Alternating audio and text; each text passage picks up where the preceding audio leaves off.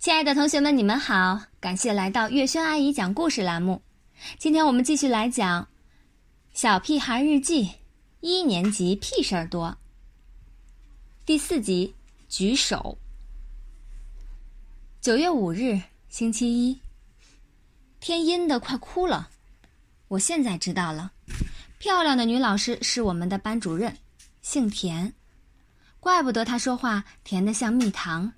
笑起来还有两个酒窝，原来姓田呐。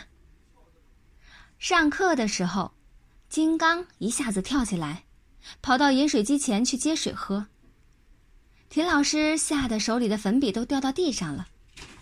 等金刚喝完水回到座位上，田老师说：“有事情要先举手，得到允许后才能做。”我喜欢举手，今天我一共举了十次手。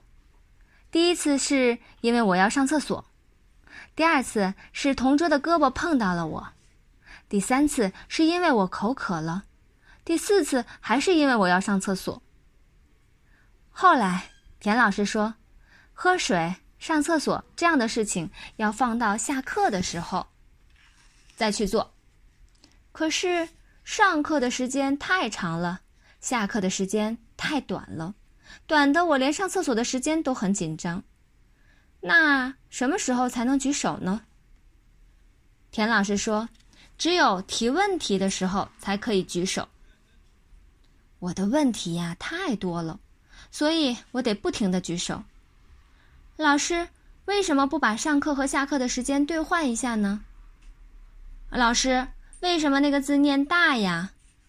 老师，为什么你长得这么好看呢？老师，你结婚了吗？老师，你有宝宝吗？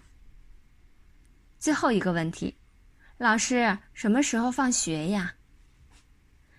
田老师叹了口气，我很紧张，是不是我的问题太多，惹田老师生气了？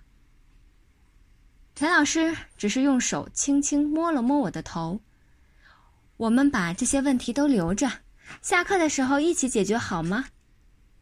好哇，其实举手是件很累人的事情呢。好了，这集故事我们讲完了，下一集再见啦。